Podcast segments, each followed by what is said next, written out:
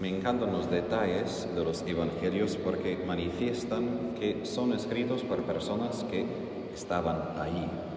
Era alrededor de las cuatro de la tarde. No sé si eso añade algún sentido teológico a nuestra salvación.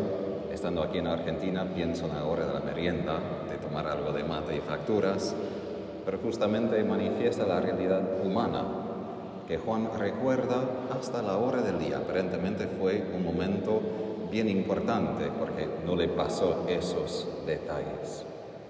Y esos detalles son importantes porque manifiestan la realidad de esa encarnación. No es simplemente un mito, no es simplemente una idea que pensaron, es una realidad histórica y concreta que vivieron y pueden apuntar tal día, tal hora, con tales emociones.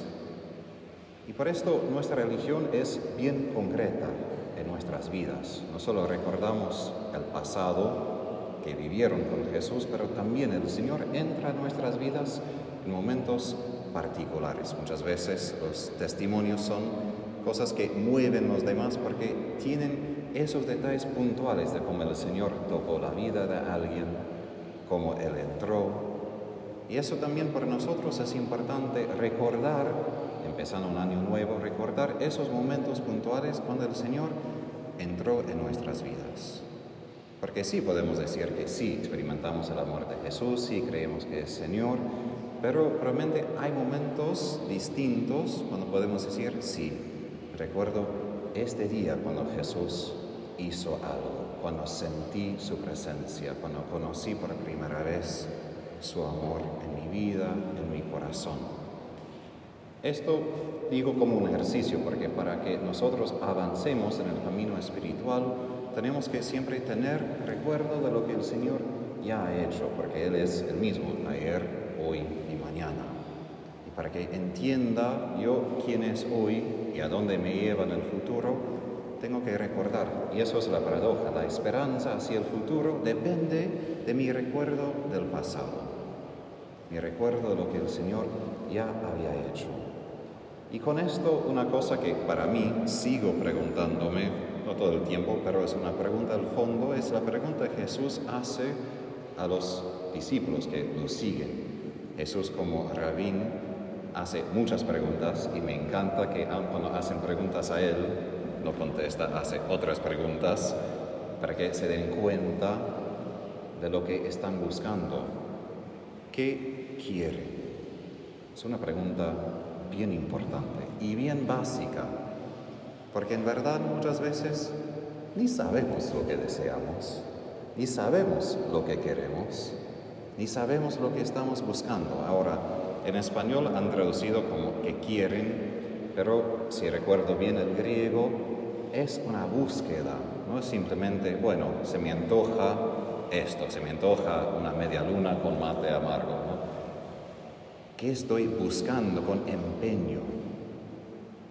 Y eso es una pregunta que debe acompañarnos a lo largo de este año y a lo largo de nuestro seguimiento de Jesús, porque es muy fácil confundirnos en lo que estamos buscando. Como en la primera lectura, escuchamos otra vez la diferencia entre los que son del diablo, es decir, los que cumplen las obras de Satanás, los que quiebran los mandamientos, y los que son hijos de Dios, los que cumplen los mandamientos de Dios.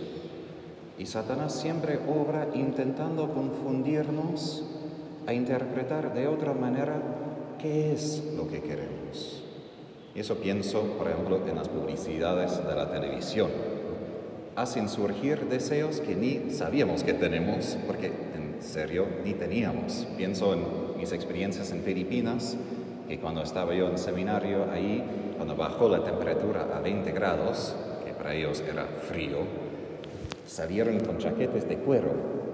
Ahora, chaquetes de cuero necesitamos cuando es bajo 20 en Estados Unidos, pero ellos tenían eso porque vieron las publicidades desde Estados Unidos, que era la moda tener esas cosas de cuero y salir como Es no una cosa de burlarme de ellos, pero es una cosa que da evidencia que muchas veces andamos buscando cosas que en verdad no necesitamos no queremos, pero hemos aprendido que, bueno, voy a ser feliz si tengo esto, si, si puedo alcanzar esto. Por eso el silencio es importante en la oración, porque entramos a nuestros corazones y entramos más al fondo, porque hay deseos, búsquedas superficiales, y después, cuando bajamos en el silencio, nos damos cuenta de verdad qué es lo que busco. Y si soy yo honesto sobre mi vida personal con Jesús, muchas veces cuando me presento a Él en la capilla de la mañana, y mi respuesta es, no sé qué quiero hoy, no sé lo que estoy buscando. A veces tengo esa idea, esos deseos, quiero que esto pase hoy, pero reconozco que todavía no he llegado al fondo de mi corazón. Hay como ciertas, ciertos deseos, ciertos sueños que tengo como superficiales y necesito ese tiempo para bajarme y reconocer, para más allá de esta cosa otra cosa, que estoy buscando. Y aquí parte de la paradoja y la ironía también de mi experiencia y también de lo que los teólogos, los autores espirituales describen, y es, nosotros deseamos, al fin buscamos a Jesús. Él mismo es el cumplimiento de nuestros deseos y la paradoja cuando me quedo con Él, se calman todos mis otros deseos. Lo que llamamos la, la que es el efecto del pecado original, los deseos desordenados, fuertes, que me sobrepasan y me llevan a hacer cosas indebidas. Todo esto calma. Porque en vez de tener que buscar a encontrar lo que quiero, Jesús se ofrece y ya está, no tengo que pagar y trabajar. Eso es la paradoja. Jesús si nos ofrece gratis, entonces mi vida no consiste en buscar una cosa muy lejos de mí. Puedo vivir ya en paz porque lo que de verdad más necesito, más busco, ya está. Ya lo tengo. Y por eso puedo vivir en libertad. No como esclavo de mis deseos, no como esclavo de mis necesidades, sino en libertad, porque ya tengo lo que más busco. Y lo demás puedo elegir solo si conviene, como San Ignacio luego dice, si conviene mi salvación, si conviene la salvación de los demás, pero puede elegir o dejar, porque ya lo tengo, lo que es más importante. Pero la respuesta de Jesús a eso, cuando ellos preguntan dónde vives, vengan y lo verán. Solo podemos experimentar, experimentar esto estando con Jesús, no pensando en la idea de Jesús, no diciendo que sí creo en Jesús, pero como Él dice, vengan y lo verán.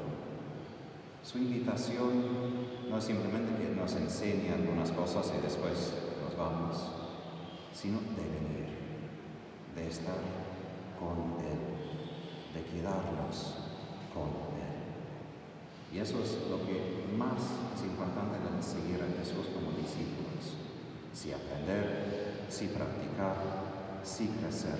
Pero como he dicho varias homilías con la carta de San Juan que habla de esa necesidad de permanecer en su amor, es permanecer cerca de la persona de Jesús.